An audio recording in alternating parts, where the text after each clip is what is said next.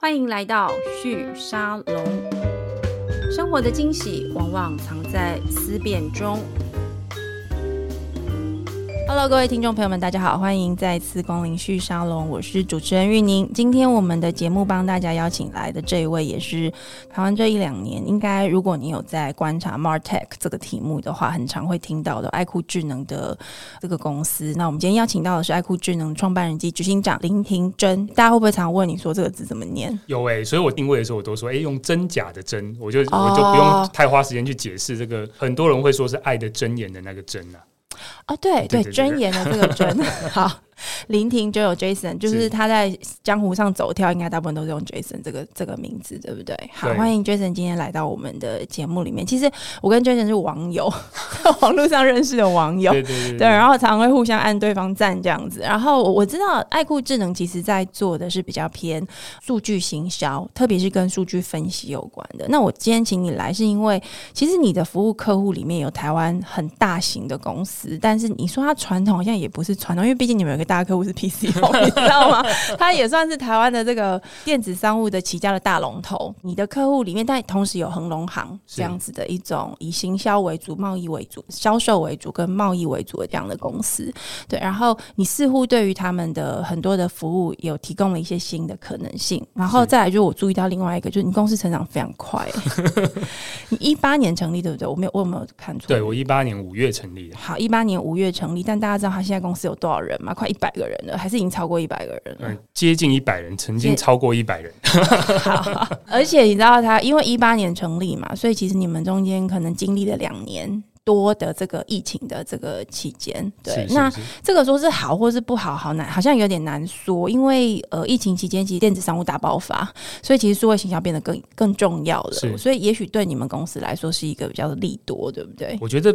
这个可以稍微提一下，是说，嗯、我们其实蛮多客户都是品牌客户， ？OK，所以他他不一定要在线上成交，嗯哼，所以变成变成是，哎、在这个疫情之下，你怎么样让大家比较知道你这件事情，或知道你这个品牌，也变得很重要。就是 awareness，对对对传统对一对般的对这个 awareness。好，那这样你们公司到底在做什么？你知道，我我这样直接问比较快，因为你们做的东西有点多，然后是有是技术是性的东西，但似乎好像又也有超出技术以外，就你不是只是把一个系统丢给他，是然后就说：“哎、你自己来这样子。”好像还包含了一些策略性的，甚至我不知道有没有包含到内容的设计。所以，可不可以简单的跟我们介绍一下爱酷智能？基本上，你们整个公司组成跟服务的内涵大概包含哪些东西？爱酷智能科技其实是一家行销科技公司，但是我们其实定位的方向就是我们开创高效的一个新量能，就是说我们希望行销这件事情是可以变得很很有效率，而且是非常快的。所以我们涵盖的范围就是我最常讲的就是 CCDA。我们蛮多的企业它牵涉到数据这件事情，它是需要放在它自己环境里面，或者说自己公司里面，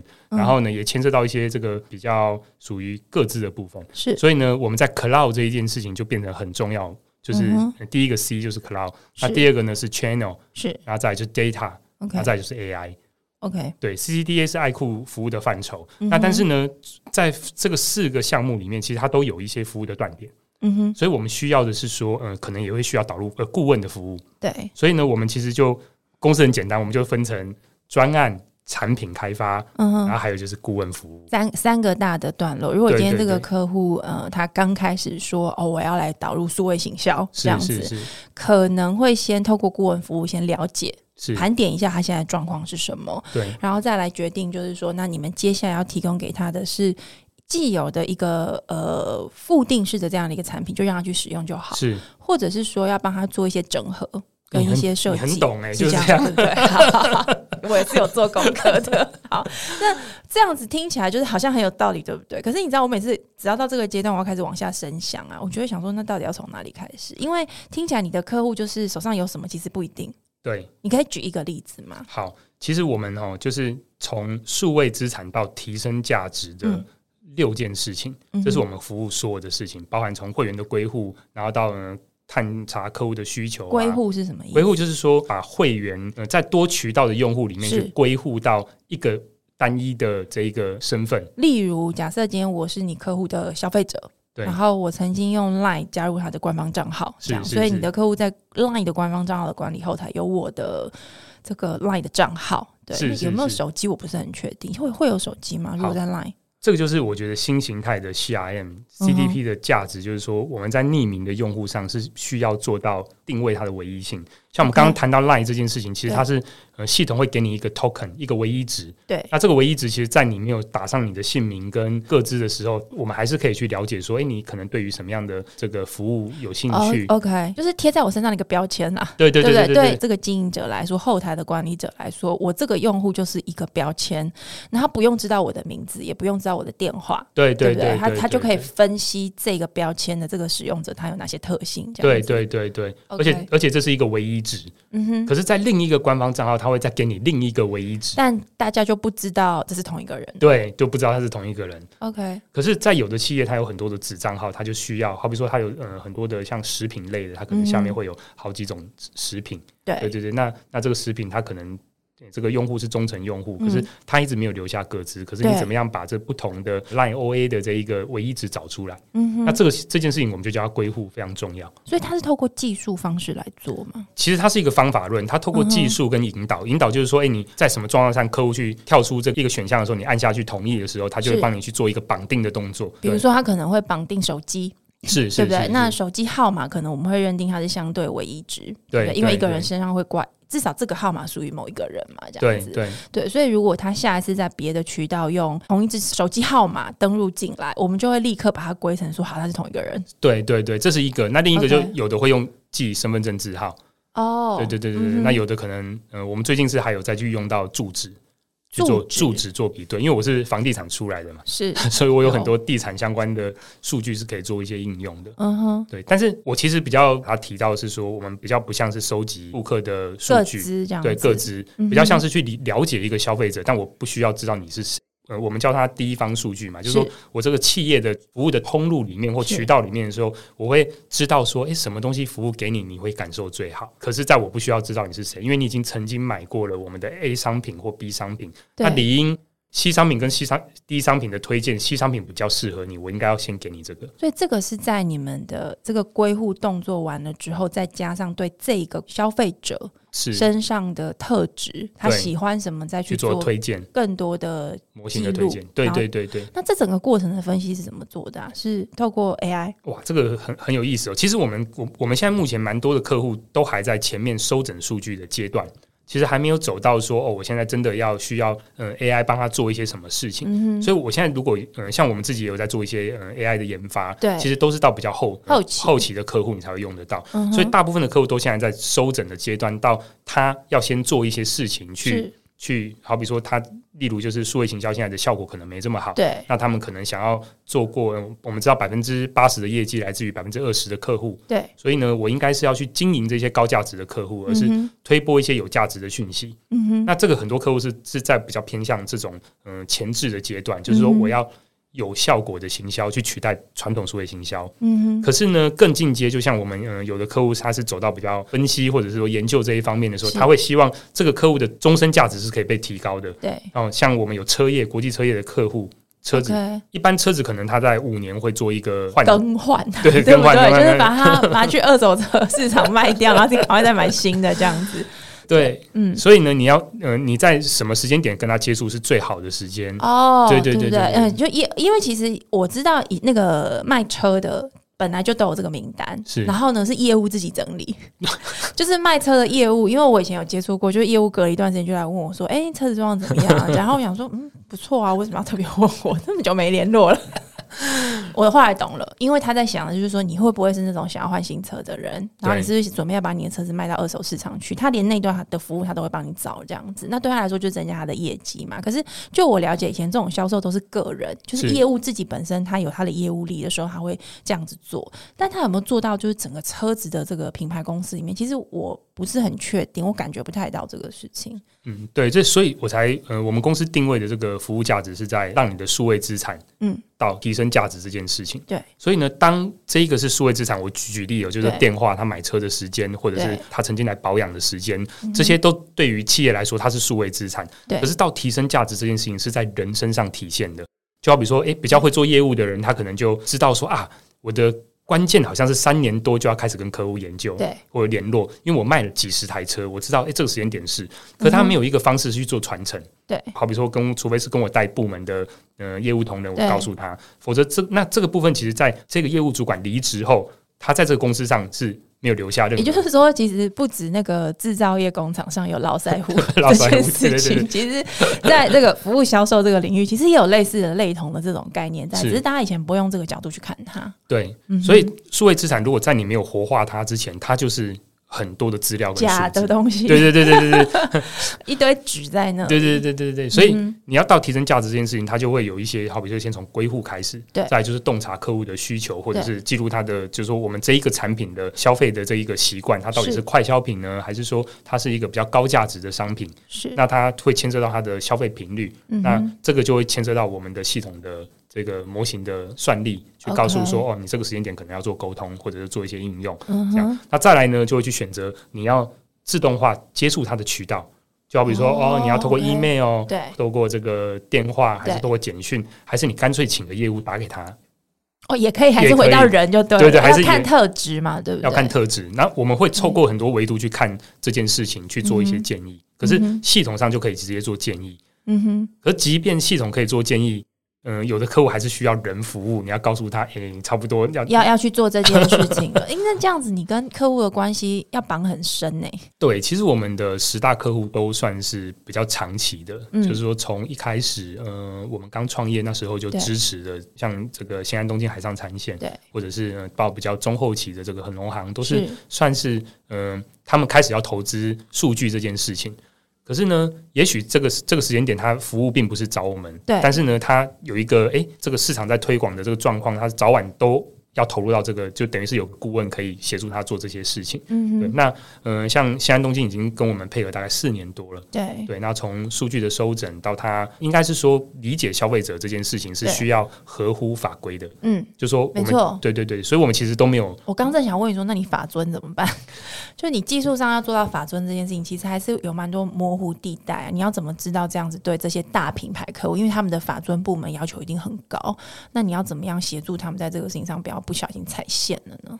呃，我觉得其实刚开始创业的时候，其实我们原本是有一个匿名去追踪客户的一个一个方法论，对然后我们也有拿到专利，是那就、诶告诉说，诶，我们怎么样去把这个客户透过不同渠道的追踪，对可是呢，因为我们的客户都是算 B to B 比较中大型的客户，他就会引导我们去完成像好比说嗯 ISO 二七零零一的认证，哦，呃理解了，对对，然后是引引引导我们说，诶，你你可能要符合金管会的需求，是，所以我们就要去把哪一些东西做好。嗯那哼，我觉得刚好从二零一九年到现在，这个台湾算是真的蛮好，就是企业扶植新创的这个是一个大家都会放在心，有点风气吧，对对对气对氛对就是这样子，对对对嗯对。那那时候他就会给我们一些资源啊对，陪我们走一段。其实那时候市场上也比较少企业提供这种服务，嗯他哼，就跟我们配合，那反而就是帮我们长出了，好比说你大概知道，诶，你要怎么样让这一个匿名的数据是只有理解消费者，而不是收集之数据这样。 OK，可是那这样意思就是说，其实你整个创业历程里面，其实有个蛮关键的，跟我们刚刚在谈的这些技术 know how 都不那么的直接相关，比较是你如何找到你的第一个客户。那你第一个客户就已经是个大 大品牌了，这个我觉得有些创业者听了会有点羡慕，因为这不是每个人都 都做得到的事情嘛。那你你那时候离开这个台湾房屋，因为你在创业之前在台湾房屋当担任这个云端的团队的 leader，对不对？对对对。当时也是偏技术相关的工作嘛，哦，我那时候蛮特别的呢。嗯我我我那时候的这个总裁是把行销跟技术都交给我，所以这么同妙！等一下你的背景是什么？ 我背景哦，我对背景，而我念设计的更更妙。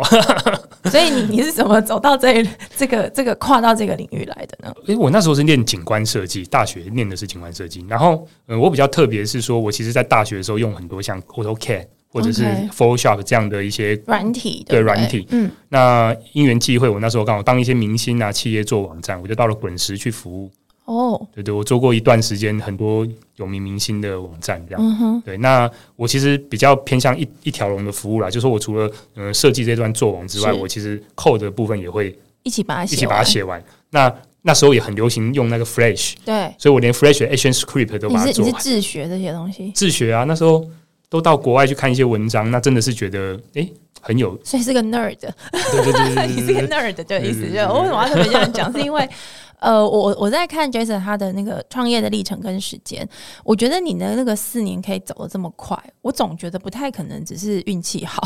或者是说时机抓的对。那我所以我就往前回头去找了一些你过去的经历，好像因为你只有讲说就是在那之前是在台湾房屋工是是作嘛，是但是你的刚才听你讲这个整个经营上面，其实你可能很早就已经很习惯开始跟客户讨论客户需要什么，然后给他他要的东西。这样听起来跟你那个时候在做这个跟设计有关的工作，是不是有点类似？哎、我觉得你看这些很准哎、因为其实我们谢 谢， 这就是本节目的那个号召。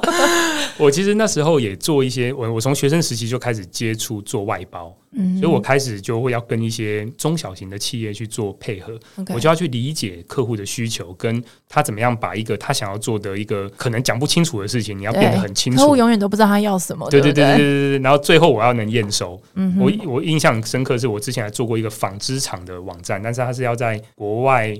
让 类国似外像的，招商用的，对对对不对对对对，嗯但那很多年前了。 OK，对所以你在做这样子的工作，跟后来你到呃这个台湾房屋去做这个云端 team 的 leader，也就是说，其实你不算真的软体技术背景出身。然后你刚好提到，就是台湾房屋在一开始就把行销跟这个云端的这个技术的这两个团队放在一起，所以当时这个团队在做的事情是什么？然后你你为什么会去呃加入到这个团队里头？当初其实我们的这个总裁，其实我们老板其实他是想要找一个懂技术的行销团队进进去对协助他们去做一些包含就是说比较复杂的技术跟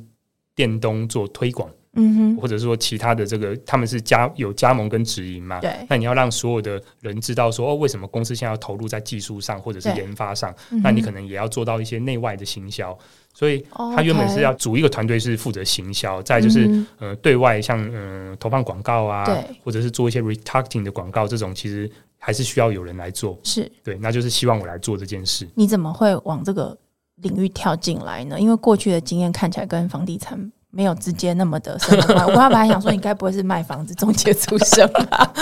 我上一个工作也很妙，我上一个嗯工工作是那个有一个叫东升房屋的 CTO， ？OK，对，但那个时间点又那时候刚好是那那时候是加盟房地产房屋的一个全盛时期，是所以我们那时候是负责这个房地产的加盟系统的开发，嗯哼然后也我一样也是负责行销，嗯所以我哼，本来就是把技术跟行销这件事情，我我在东升大概做了八年，我哦蛮长的时间。然后我到嗯哼台屋大概做了六年。嗯哼所以，我其实这件事情其实影响我很多，并不是就我我自己觉得我比较偏行销，是而是因为理解技术这一端会让我知道说，诶，有一些东西我想要知道的，对可是我透过我现在外面所有服务我们的厂商，我是拿不到这些数据资料的。对，没错，我要怎么样理解我的消费者？我们也知道说，其实 CRM 在台湾哦呢、它是一个超过二十年的议没题。错， 很多年了，大家都说做会员讲了。 我觉得其实从有电脑开始，有会员卡这个概念就已经是这样子，是这是搞不好不止二十年的时间。但是你问说有哪一个公司它的这个会员做的特好，你也有点举不太出来。对对对对，嗯，那所以也就是因为这样，就是诶，我开始知道说，诶，行销结合科技这件事情是一定要发生的。嗯哼，那这个其实就在我在台屋这件事情上，其实我觉得，嗯，老板就给了很多的空间，嗯哼我就可以做很多新的尝试你。你那时候做了哪些新东西？你觉得是有影响到后来你现在做爱酷智能的一些思考跟方法的？好，我觉得第一个就是说，嗯、我我想要知道，嗯、每一个真正投放房地产广告回到我们实际成交的这个转换率到底多少，这好难哦。很难嘛？对，但是你其实有很多的资料，你是可以把这些断点整合起来的。例如有什么？例如你有，好比说他在网络上他留留言的时候，他会对把姓名跟电话填完。对对，那再来呢，就是我们到实际成交的交易资料里面，一定会有这一个资料，哦，因为它是从那儿来的，对对因为它对资料对比就知道了。就知道。可是呃嗯哼嗯讲起来好像很简单，可是其实你会知道说这些资料是属于不同的单位，所拥有的，对有的对，对，有的甚至是。呃，加盟店他可能不想要让你知道说哦，这个这个成交的 名单，对对对对对 OK，那怎么办呢？你就要透过追踪，就好好比说，哎、今天在网站上我们可能有追踪码，去了解说，哦，这个用户曾经到过这一个加盟店的网站上去，嗯哼类似这样的一些，我们叫它 account based marketing 是的这种绑定方式去追踪它。是那这个其实那时候我用在房地产，其实只是单纯想要知道我每一个投放的成本到实际转换，我带。到底效果是多少，成本是多少？对不对对对对对，诶可是这样听起来，你在做的事情就是问最简单的问题嘛，然后想办法把他土法炼钢抓出来，这样子。为 什么我要特别这样说？是因为我刚刚跟你讲，我发现其实你很擅长跟传统公司合作、欸，哎，是是是，对，我就是你，你可能从一开始就很习很习惯跟这样子的，我我刚刚讲的，就是客户他只有办法很清楚跟你说，反正我就是要赚钱这样 的这个目标。那至于要怎么赚钱呢？可能你他顶多可以再跟你说，哦，我希望我的行销广告，我愿意给行销广告，可不可以可不可以便宜一点？但是我我希望我的单位价格能够带进来客户要多一点点，就这么简单。那这个也就是所有的这个 M M B A 课程都会教的嘛，所有的做老板，我就是小摊的生意老板，可能也都追求这个目标，但是要怎么做到，它就会变成是比较困难的一件事情。那你怎么知道你现在要设定什么目标？你呃设定什么目标，然后你要去追踪什么样子的数位资料？它是有价值跟有意义，我觉得是所有的现在的，只要一听到说哦，我要做数位行销的传统企业老板，脑袋一开始就会想到的问题，就是好，我也要来做，但要怎么做？ 就是他有一些基本的思维，你会怎么让他们理解这件事？我觉得我通常都会提老板关心的都成本嘛，嗯所以我其实都会提到说，你今天希望的是降低成本，还是提高行销的效果？ ，OK，就说你花一块钱会赚赚两块钱的事情，其实每一个老板都会希望我能花一百块、两百块或几千块、几万块来做这件事。嗯可如果你是要降成本的，他心中一定有一把尺，就说我只愿意花多少我最钱。多最 多也只愿意出两万块，类似像这样子这个数字。对对对对对，嗯哼所以我觉得比较偏向是说，我知道很多的服务是类似 SaaS 服务，你线上直接订阅、直接买完，可是呢，终究要有人去使用它。对可是老板对于这样的隐性成本，其实他比较没有感觉。好比说， ，OK，哦，你请一个小编，可能一个呃，顺便怎么样怎么样，顺便怎么样怎么样。小编最恨这句话，对对对对对对顺对，便顺没有这么多顺便好 吗？对。嗯可是这个成本其实一般老板不会把它算进来。嗯可是你要把一件事情做好，它不是单纯我把一个 SaaS 软体订购下来而已对，而是你怎么样让它在你的商业模式里面产生价值。对，那这个其实跟老板的沟通，或者是跟客户的沟通都很简单，就是说，哎，你今天花多少钱可以带来多少价值，你只要讲得清楚，其实通常老板会愿意花这个钱。哼，嗯哼，所以爱酷的客户其实都是比较偏向中大型的，是因为其实通常都是用比较简单的方式去告诉企业的老板说，你这个可能需要投资。那因为投资是必要的，是对这个投资意是思吗必要的。那嗯一般我都会问你一年的数位行销的预算大概是多少钱？对，那有很多老板可能他讲不出来，可能或者是呃行销长会知道，会告诉我们这个金额。对那我们就会告诉他说，那你有多少是花花在你的内部的这一个这一个会员上面？是那我就会去提到说，诶、呃，我们内部的会员，如果你嗯、呃产生，就是说，诶、你你你把它做好的话，其实它可以带带来更高产值的价值。嗯那哼，这个东西都要讲得很清楚。嗯哼那这个其实只要老板愿意投资，行销长愿意投资，其实我觉得 Martech 是一个很长期。那你怎么有办法每次都遇到老板跟行销长呢？像新安东京是怎么进来的？ 哇，那个也是很，我觉得很好的缘分。就是说嗯我那时候是帮，其实我们那时候刚创业的时候，我还有做一个数据的爬虫。原本我是协助台湾的雅虎做一个房地，不是房地产，呃，经网站上贷款的爬虫，就是把现在银行上面所有的这一个贷款啊或什么的去做一个收整，是然后去分析说，诶，怎么样贷款的利率会是目前说市面上的贷款有哪些，那对哪一些的嗯利率是多少，就会把它分析出来。是对，那也因为这样，就是说，呃，我们其实也透过了雅虎去做，因为那时候是 Verizon 的的管理雅虎嘛，嗯哼所以我们那时候在相关的一些什么反渗透啊、什么黑箱白箱都要是送到美国去审核。是技术能力其实雅虎也觉得，诶，这个 OK，对这这样个子新创这样子是可以的。嗯哼然后那时候他们刚好要跟呃西安东京合作一个比较大型的网站计划， OK，对，那就需要一个团队来协助来做这个呃网站跟你就被带进去对，我了就被带进去变成他们的服务的一环。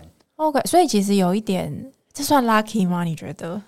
我觉得哦，我觉得我我这四年多真的是很幸运，我都在对的时间遇到很多对的人。 不过，但这有可能还有一个原因，因为你刚刚讲嘛，就是 Verizon 他们会去集合这个雅虎做的这些事情，然后你们都要符合这个标准，那就代表说你们的团队在执行这些细节上面的某些做法，其实是让这些比较大型的、比较严谨的这些客户所认同的。那我也蛮好奇，那你要如何在创业的时候做到这个事情？你的技术团队是怎么来的？我的技术团队其实早期都是刚嗯、呃、刚开始的团队都是跟我从嗯、呃、房屋一起过来的。是那其实其实他们也还蛮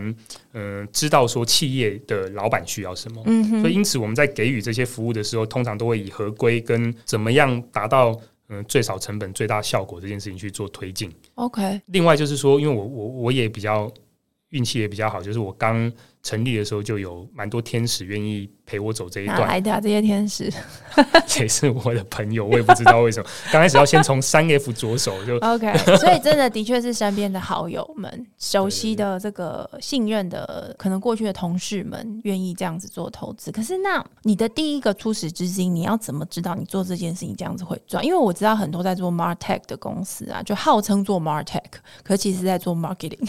它 不一定有 tech 对啊，或是有 tech，可是它就是去把一些套装的 SaaS 拉进来，去是协是助是客户使用嘛。但是真正的 Martech，其实我们会蛮关注的是说，它在数据的分析跟数据的布局上面，到底是不是有一个很清楚的策略？而且关键是它能够提供它的用户跟它的客户，就是一个很好的 dashboard 去看它现在所有的数据，因为这这就是一个纷杂的过程， 就是你有到处都有数据，有一堆的这个通路跟渠道，有 Line，有 Facebook，是有这个 Instagram，对，现在搞不好还有人在 TikTok 上面做，对就各种东西都有，而且每天都要换新的。可是问题是在事业经营上面，你最需要就是你刚刚讲归户这个事情，就是我不要一天换到晚换新的。是是我我希望能够对着这个消费者，就是一直跟着他走这样子，不管他要去哪里，我只是看这个人。那这个事情就会对于整个 Martech 的工作上带来蛮大的挑战。就第一个，你去回应这些新的渠道的速度要够快，而且你要能够知道这些新的渠道的这个数据怎么回归进来，怎么样纳进你的这个数位资产库里头。然后第三个就是说，你要怎么去分析它，你要怎么去用它。然后接下来是你知道怎么用它之后，你还要把你分析出来的结果真的布局到这些工具里面。大家有没有听我讲就觉得很累？ 对，那这个东西的困难度是高的。你的团队为什么？你觉得你的团队在工作或是组织上面有没有什么特别的地方，比较能够？呃，协助这些比较大型的企业做这件事情，因为大型企业它有它非常多的内部规格或是内部的组织分工的问题，我觉得它有很多人，就不是自动化就可以解决的。是所以你觉得你的团队的强项，如果我今天从技术面、从这个组织分工、从客户服务来看的话，你觉得有哪几个是你觉得你们特别强，还是说没有这三你就是要很平均分布，因为少一个都不行？我觉我我觉得比较偏向是说，我刚开始创业的时候，我就会认为说，今天部分的投资是需要的，所嗯以我们在研发这件事情上，其实就是跟嗯、呃做专案的团队，它是两组不同的人力， OK，所以呢，你就会发现说，诶，处理专案的他会有一组人，对那再来呢，就是嗯、呃这个写系统的会就是嗯独立开发起来对，会独立起来。对但一开始新创这部分会比较纠结，因为它是对啊两套成本， 对啊对，所以我刚刚才会提到说我的运气蛮好的，嗯是因为其实呃我股东都愿意支持我说，哎、你其实刚开始你是可以烧研发的这个费用去开发产品， ，OK，所以我们除了产品之外，专案这件事情它是有独立的服务团队、技术的团队去服务客户的。嗯那后期呢，我们又增加了顾问的团队，我对们叫它品牌营运中心，哼，OK，它就是协助，它是从类似像要大型的广告代理商或者是品牌营运的这一个总监是这种类似这样的从澳美啊，或者说其他的这对种过来，但他比较了了解客户的需求。是，那接下来呢，就会从他带来需求、了解客户后，回到专案，嗯哼，然后呢再使用我们的产品。哦，理解。所以专案这个部门，它有一点像一个不那么自动化的自动化的第一 步，对不对对？ 但是你所有的销售都要，我们的产品都要能一并销售出去，因为对我最终我都是希望说，哎、客户整个在专案跟产品的应用上，它是一个整合的。对，所以它在我们市场上带出一个比较特殊的位置是，嗯，呃如果你在市场上需要找两到三个服务的团队去做这件事的时候，通常会选择找我们，是因为哎、诶你一条全部龙弄完对了都弄完了。哦，那这个路线为什么其他的 market 公司比较没有采取这个方式来做呢？我觉得牵涉到初期，如果你刚创业，你不会这样做，因为它嗯需要一开始你要找到这么多的人，对，对，那你可能没有办法在这么大的投资状况去去去养成一个分工那么清楚的团队，是这第一个。那第二个呢是，当你呃，如果好比说像我们现在做四呃四年多，对有市场上有一些也跟我们一样做到现在这个规模的，对它通常都是已经把专注在某个产品端，或者是专注在哦做专案，对，对，就不会是像我们现在的商业模分式布来做对对对这样子。所以现现在反而是说，大家的这个对于产业的护城河都有了。对，嗯哼那反而是说，Martech 这个领域到底在这个市场上有多少的企业是真正需要的？然后呢，可以分散到这么多的这个这个厂商用得到。对，对，那这个反而我觉得比较重要。那你觉得接下来，因为这样听起来，其实你的创业初期感觉需要的人力就蛮多的，对因为对你从一开始就有专案跟产品研发嘛，对不对？然后后来又加上顾问，对所以你一开始的团队七个人，那他成长速度在第一年的时候就先成长到多少人了？我记得我第一年好像就成长到五十还六十人了。所以你的初始投资人的投资规模要高。对，另外就是说，我的投资人大部分都 CVC，也就是说，对，都是企业中期，就是都是企业来投资，是，所以变成他们也能理解说，诶，他有一些问题要待解决。那嗯哼，看着我们在解决这些问题的时候，他给予的这一个这一个指导跟跟方向也都非常准，他们也会带客户进来吗？也会也会，因为他是 CVC 的关系嘛，然后还有你的投资人，可是这样你是不是一开始你就要愿意稀释蛮多股份比例给别人的？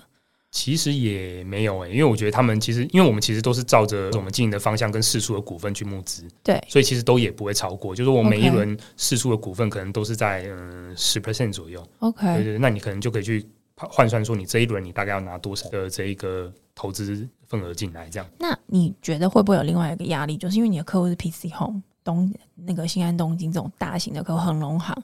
你会不会担心有一天他们会要你把你并购进去？他希望你专心服务他的公司就好。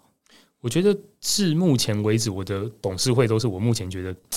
最棒的董事会。 就他们也没有想要这样子掐着你就对了。对对对，他反而会诶希望我说，诶，甚至在服务的产品的开发速度上，可以再提高速度，甚至再投入多一些人力。嗯哼，对对对对对，也就是说，因为你才刚募完一轮七千万嘛，就是大家看到那个数字，你说它很多吗？也不算特别多，对。但是你说它少吗？这我觉得至少在台湾的这一两年的这个募资状况来看哦，它不能说算是很少的钱，因为你知道七千万可以请的人其实蛮多的。 所以这个这这一次的这个募资，你的目标是什么呢？我大概只做过两轮的募资啦。嗯你看第一轮是大概是七千万，嗯那第二轮好像是呃六百万美金， ，OK，哦，对这对是新的这一笔对六对百万对美金600是刚美金是今年做完，哎去年做完，前年前年哦前年做完时的，间过很快，已经哦，真的好快，对，六百六百万蛮多的蛮耶。多的啊。所以你觉得那个募资的目标在阶段性的里程碑，就因为一年多了嘛，你觉得是已经有达到了吗？我觉得，嗯，应该是说啊，因为还有一个疫情，对。可是我我我觉得应该是应该是说募进来的的投资，其实我们正都有在用。可是事实上，是其实嗯，爱酷是一个算是蛮蛮稳健在成长的一个新创公司，所以其实到目前为止也不需要再募下一轮，就专案有赚钱就对了就。是就是一路往上走，我觉得是在我的预期内。 OK，对对对对，所以所以变成投资上，反而我觉得使用跟投资，还有就是在获得更多的客户这件事情上，其实我觉嗯得哼我们走的蛮稳健的。这样， OK，那我接下来想要问一些比较就是行销面，就你的潜在客户们，就可能我自己也蛮是是好奇这些事情哦。就是这两年你说疫情的关系，其实数据是量是增加的是，因为所有人都上网买东 西，因为被关在家里嘛，对不对？数据量就爆炸，是对。然后呢，呃，渠道特别的多，对对，然后而且我猜有很多人都跟我有一样的感觉，你好像不小心在很多地方都加入人家的官方账号，啊，对哦对，或者是加入会员的这样子，然后你也糊里糊涂的。是然后我还发现另外一个有趣的现象，就是有非常多的品牌开始用自己的专属的网站在卖东西，是可是那个网站也不是很大的网站哦，他可能就是他自己家可能十几二十几个商品，他就在上面卖了。然后他怎么样找到消费者呢？就透过比如说 LINE 的广告啊，或者是这个 Facebook 的广告。也就是说，我我在观察，就是说大家每次在讲呃疫情的期间，消费者全部都上网这件事情，我觉得他似乎为很多的品牌带一些希望。就是你不带不再需要用很高的上架费去进入很大的通路，但它也进入一个我觉得有点像战国时代的概念嘛，就是你的确接触到消费者的门槛降低了，但是你要让他看见你的这个能量的过程，你要付出的努力或投资，好像又变得更高了。你可不可以跟我们描述一下现在 right now 这个这个 moment，就是呃，数位行销，特别是要去经营呃。用会员用户的这一些呃品牌主销售者，他们遇到的挑战可能是什么？我觉得还是回到疫情终究会过去，对。但是它其实把消费习惯改变之外，其实也对于这一个企业经营的方式，好比说现在。我们刚刚提到说会在线上卖一些嗯、呃自己产品的，其实他们也需要平台，对所以他可能会找类似几个有在提供这样服务的平台去做租他们的平台来做销售他们的产品。对可是可是台湾的商业模式现在蛮多都是改成用抽成的方式，就本身 OK 对对，所以变成他在做自己的这一个网站的时候，其实第一个成本变得比较低，是但是相对来讲，他在营收上面的这一个付出也会变得比较高， ，OK，所以变成这变成是以前比较不会去想到的成本问题，变成现在要考量进来。嗯哼，所以呢，当你的业绩大到一个程度的时候，你可能就要考虑说，我有没有更好的选择去降低管理的成本。是对，所以疫情过去的状况上，其实比较偏向是说，原本曾经在电商获得红利的，你还是要回过来去做品牌的知名度。嗯哼也就是说，嗯、我们现在在选你要买什么样服务的时候，你会发现台湾有很多本土的品牌是非常的好，没然错，后甚至它一头一条龙的服务，像 LINE 的官方账号、对官网，甚至客服都做得非常到位对，甚至不输于国际的一些品牌。是所以这个也会让我们大家在选择消费者的选择上变得更为复杂。对，我觉得现在当消费者很累， 很累，很累。你你光买个家具你就有，呃对，完全不知道该如何下手，而且你知道讯息多到你完全没有办法判断到底我要看什么讯息是有权威的、是值得相信的。对，所以你就会变成要体验。对，所以你你看到现在做家具，可能除了线上的管道要做，它线下还要体验店，嗯那哼，还要做预约，对，那可能嗯嗯、呃体验完了以后，可能还要再做售后服务的这一段。嗯哼所以其实蛮多的服务，我觉得变得更为复杂。那牵涉，但是也牵涉到说，因为现在蛮多是自有的厂商、自有的品牌在经营这些事情，对所。以在成本上，它要怎么样在最低的成本做到最多的效果，这件是事情反而变得很重那要。这样子，如果今天我是一个，就是原本就已经有品牌的一个一个你的潜在客户是，好，然后我可能是在卖吃的，好了，我们就随便设定是在卖吃的，然后我有自己的这个实体店，可能有几家这样子，然后我开始想要透过线上来去经营我的用户，你觉得像这样子的客户，你们在呃遇到他的时候，你会先检查他的什么东西？你的盘点第一步会做什么？呃，我第一步是先看它线线下有没有到线上的管道，好比说它有没有、哦有没有 QR code 扫到 LINE 官方账号，或者是开对官网，嗯哼，这是一个。对，那第二个呢是看它的 POS 系统用哪一家。哦，对，有这种蛮重要的，因为他结账的时候是透过 POS， 对对对不对对对。 OK，然后然后嗯再来就是它重不重视行销这件事，因为我们毕竟做行销的嘛。 重不重就是说你的老板愿意拿多少钱出来，是这样对不对？好，我们先假设这基本关卡，他的这个意愿是是存在的哦、你刚刚举这个，我就觉得很有趣。就第一个就先看他实体的店用户会怎么来嘛，这样是子。是是，但我知道很多店都会有 QR code。然后扫了之后，就是会给你一个什么奇怪的点数， 然后你可能当场消费折掉，但它就不见了。我现在是作为一个消费者哦， 就是它就不见了，它就不在我视觉所及，我的这个体验领域所及，我就会忘记这个品牌。那通常像这样子的操作，我觉得有很多品牌都已经做过了，因为当 LINE 开始在台湾推销官方账号之后，所有人都上去，因为那时候免费嘛，完全免费，而且弄很多服务都免费，现在开始慢慢收费是了。像这样子的客户，你会你觉得他手上过去曾经拥有那些数位资产是有价值的吗？我我觉得看时间，因为嗯其实像我有有比较大的客户，他是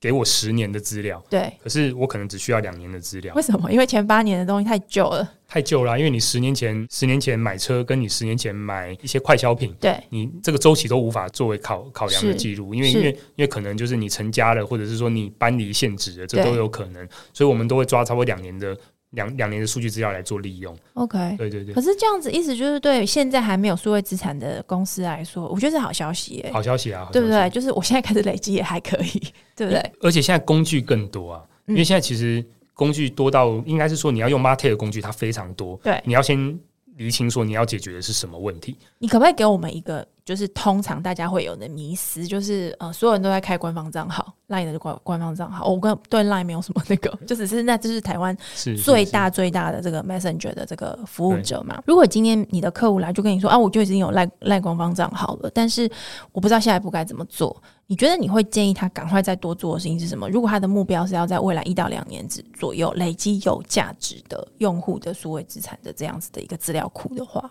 呃，我我第一个会先细问他归户做了没，也就是说，哎、你你，因为我们刚刚有讲的 LINE 对的 token 这件事情是被记录的没，错我接下来问他说你有没有做绑定？绑定就是跟你的会员的资料做绑定，对，然后再来呢，就是这些这些用户的资料，你有没有第二个管道去做接触，嗯哼而不是只透过 LINE？是好比说 LINE 是当然是一个我觉得嗯、呃目前使使用最频频繁跟它的成本最低，这是一个。对可是另一个呢，就是说你有办法，你你有固定在透过 email 或者是透过简讯去做沟通吗？这最好是一个系统的方式来沟通会比较好吗。对，都呃系统是一种，另一种就是呃它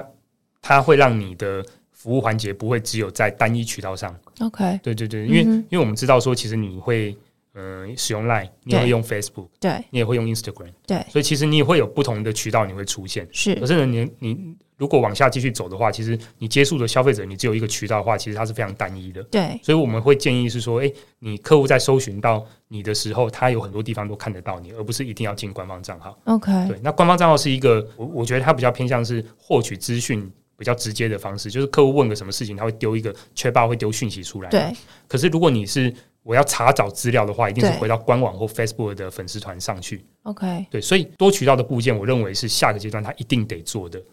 那但是多渠道的部件，它就一定要有技术团队进来啊。比如说，我举个例子，像我们都知道 LINE 的官方账号，你还是在 LINE 的这个框架里头哦、是可是是你是是可以把人已经导引到你的官网去，可对是消费者对对没感觉，对，他觉得对他是对在行动的界面上面运作，他以为他还在 LINE 的官方是账号里是面。那这些东西其实都需要技术团队的协助跟支援，这个就是你们的专案团队会协助去执行跟操作的事情吗？这个其实我们有，可是应该是说，但是现在其实我们的小编已经几乎接近万能。其实我对看过很多的哦，小他编，们自己可以去后台对操作，就已经完可以完全做到这对件完全做到事这情嗯样，甚至说，哎、其实他自己找两三个这个 SaaS 的工具，他也可以把这些组合起组来合起来用。 OK，对对，那最终就是它有没有一个呃，我们讲 social CRM 或者是一对个 CDP 的工具，去把这些东西放在一起。所以其实你们在这一段扮演一个比较是一个总结的，跟把所有东西集合在一起的一个类似像是一个 landing。对对 landing 对的一个对对位对置，对对不对？它可能有 landing 的管理的 landing page，是它也有一个这个 landing page，这里面管理的这些数据出来之后，我们下一步要做什么？对的一个类似像是策略探讨的一个一个框架在这个地方，然后再去思考说，好，那所以我明年后年要做什么？对，而且甚至当下你就应该要去设计，呃，我们叫它这个呃行销自动化的一一一些脚本对，MA 要用的，现在很常会讲 MA 嘛。对，那就是没错，对，那你就会先从我刚刚其实一开始我们就有聊到，就是说客户现在大部分都是在收整数据，没错然，后再整合哦对，整合完了以后呢，你要再选选择，就是呃可能会加入一些模型或者是这对个产业的分析或是者 know how 下去，那再来就要选 MA 的接的这些没渠错道，然后去做自动化的脚本。对那这四个会是蛮重要，你得要一路做过来。是对，那现在蛮多的企业其实在这边都有做到蛮好的成效，就说，哎，我直接反正直接沟通客户最快，对，没错，加入官方因为他账需号要。先赶快转钱进对对来，对，对，但长期的这个部件可能还一个是需要时间累积是，是是然。后我感觉也是内部的团队也要有这个 know how 逐步建立，但感觉听起来这个爱酷智能在这个过程里面是跟你们的客户有点伙伴关系，对不对？也在协助他们理解这个可能性，讨论那下一步要做什么。那我相信在这个过程里面，其实他们内部也会建立出一个属于自己的团队，是能够去跟你们提供的这个工具能够有所配合的。对我们其实目前合作的大客户，他都有一个专，几乎都有一个专 team 在跟我们配合。是包含整个数据啊，或者顾问啊，然后另外就是有一个他们自己的团队在跟我们对接，然 OK 后收这些资料，嗯哼或者是我们应该是说去了解消费者。 OK，对，那这个中大型的客户其实目前是真的是最多的，好，那我最后一个问题，所以这样客户还有多少？你准备要去开 发？听起来很好赚啊， 可能性很高啊。但是我我觉得，我觉得以我现在目前 CDP 跟 Social CRM 的这两个产品的客户，其实我认为台湾差不多，我觉得还有八成的市场可以做开发，嗯哼 是因为它其实还有 upsell 的空间。没错，那另外就是说，其实大部分我我刚刚讲就是说单一渠道大家做其实都没什么问题，对应该有的也做得很好，对可是要部件到多渠道的时候，可能牵涉到整合，或者是对它可能需要更多的顾问服务，对，或者是工具的绑定。嗯哼，那这个其实都会用到我们的产品。 OK，对，那其实我认为目前的市场上，其实大部分在第一阶段的这一个单一渠道，或者是在呃归户这件事情都开始做了。嗯哼，可是整合应用分析这一段，目前我认为才刚开始。 OK，今天这个 Jason 在节目里面跟我们分享，我们在听爱酷智能在做什么。其实某个程度，我听起来，我觉得也是在观察台湾的数位行销是，是呃，透过 MarTech 这样子的一个服务或是概念或工具。来推动公司或是品牌的行销的 level up 的这个路径是是，就现在来到这个阶段了，这样，也就是说，可能也许哦，因为你们今年第四年嘛，对不四对年？多，对，然后我们已经有听到一些案例是蛮有趣的了。那也许我们明年再找你来分享的时候，搞不好你手上的这些已经有很好的数位资产的这些客户们，他们开始有一些很不错的这个经营用户的这样的一个案例的时候，也可以再请 Jason 来跟我们分享。那为什么我要去聊这些题目？是因为你刚刚最后有谈到一个自动化脚本这件事情。其实我觉得脚本就是你要怎么跟你的用户互动。对，对，那如何互动这个东西，其实是在销售的过程里面带入人的关键，人的这个情感连接的核心。但它底层，其实你要做到最好的服务，透过一定程度的数据行销，其实是数据分析来去呃生产这个脚本，其实是会让销售这个过程会给我们完全不同的感受的。那我觉得这个也是所谓的数位行销时代来到现在这个阶段，我会蛮期待。听到一些新的故事，就不要再是那种冷冷冰冰的，因为我我自己在网络上面买东西的经验，其实也越也都越来越好。然后我会开始建立某一些过去你不曾有机会在一些大通路上面看到的特殊品牌，然后你又开始跟它建立某一种忠诚关系。原因是因为它的产品很特殊。那我觉得真的的确就是在数位时代才会发生的事情哦。那也是呃，我觉得有爱酷智能这样的公司出现，大概也是因为这样的环境出来的。我我我觉得我以前让我觉得最有兴趣的就是，的确刚刚是提到，就是运营讲就是比较有趣的故事，会让人嗯感触比较多。对对，那我其实我记得我当初第一个在房地产做一个呃聊天机器人的时候，对，然后他推播了一个广告讯息，嗯然后让呃某一个用户直接买了一个套房，我哦天哪！对，那这个个真的成本 超高，这个效益超高我还的。记得那个淡那个套房在淡水，可是那个对我们那时候开发的团队感觉会非常，那时候是第一个就是透过这样成嗯交，那时候那个故事我还记到现在，就说嘖没想到这个这个一就是诶，你做这些事情真的是有一个呃很快的成交可能性的可能性，对那这种案例其实真的会让人家特别有感觉，这样对，那我我觉得这个也是在新的时代里面，我们去看人跟商品、人跟人之间的互动、人跟品牌之间的互动，我觉得会有呃越来越多值得挖掘的故事哦。那我们希望之后也有机会能够请 Jason 爱酷智能的创办人跟执行长来到我们节目里面，再跟我们分享一下你们明年后年的一些新的发展。好，谢谢谢谢。好，谢谢 Jason，也谢谢大家今天收听我们的节目。如果你喜欢我们的内容，可以在 Apple Podcast 上面给我们五星评价，还有在各大平台上面按下追踪。也欢迎在 Instagram 上面搜寻 Sunrise Media and Podcast，追踪我们更多关于节目更新的消息。我们下一集再见喽，拜拜拜